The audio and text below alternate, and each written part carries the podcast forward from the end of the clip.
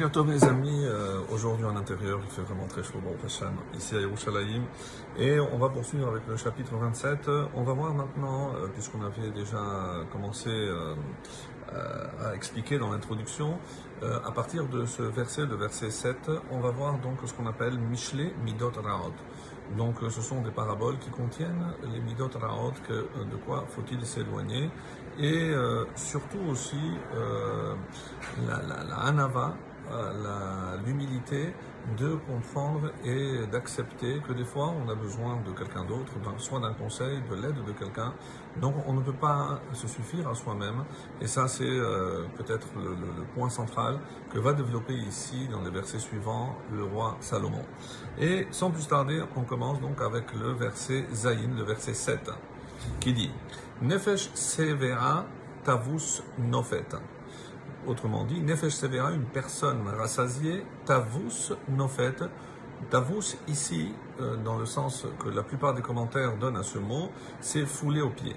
Donc une personne rassasiée foule au pied. Nofet, Nofet, c'est un synonyme pour Dvash, pour le miel.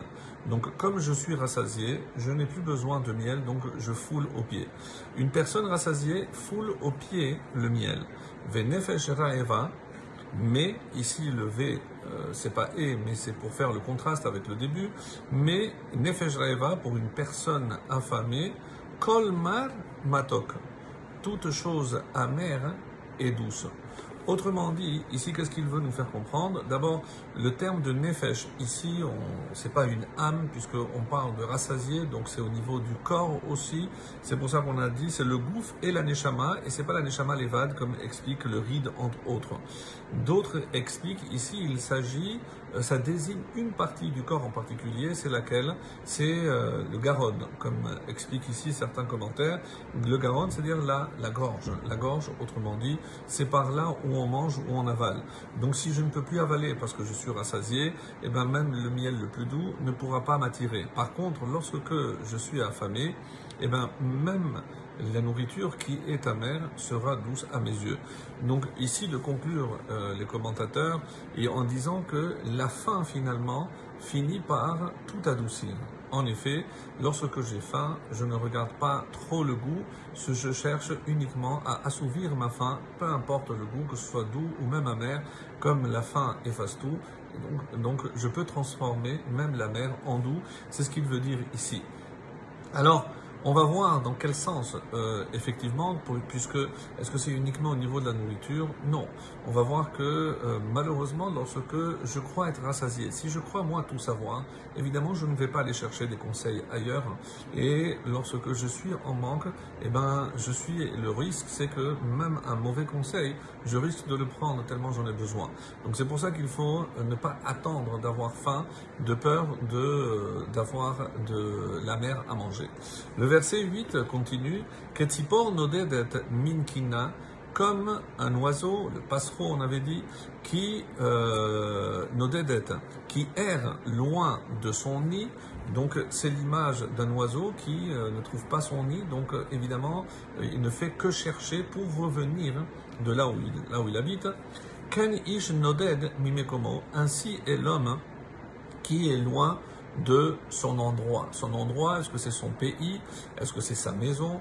On a l'impression toujours que, euh, comme on le dit en anglais, home sweet home, donc on attend, et c'est la douceur du foyer, que tant qu'on est à l'extérieur, on est comme un oiseau qui cherche son nid, et on a besoin d'un repère.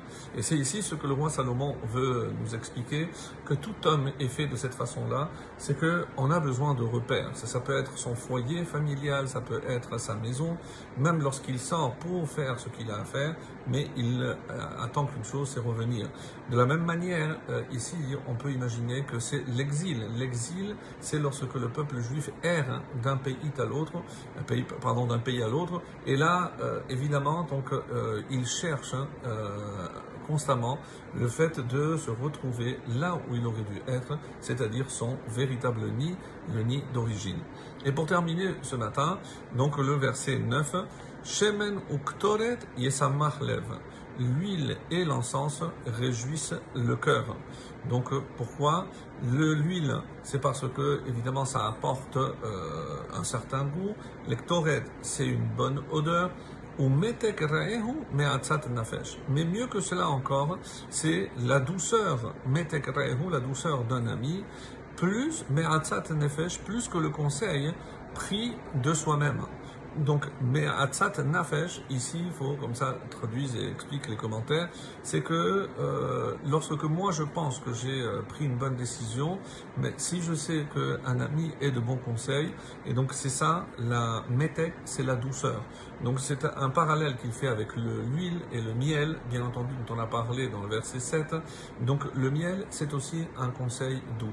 Quand je le bien de l'autre, si je le dis avec douceur, ça passera beaucoup mieux. Et c'est ce que, en cette période, euh, j'espère qu'on sera tous capables de faire, c'est apporter de la douceur à ceux qui en manquent tant. Excellente journée à tous.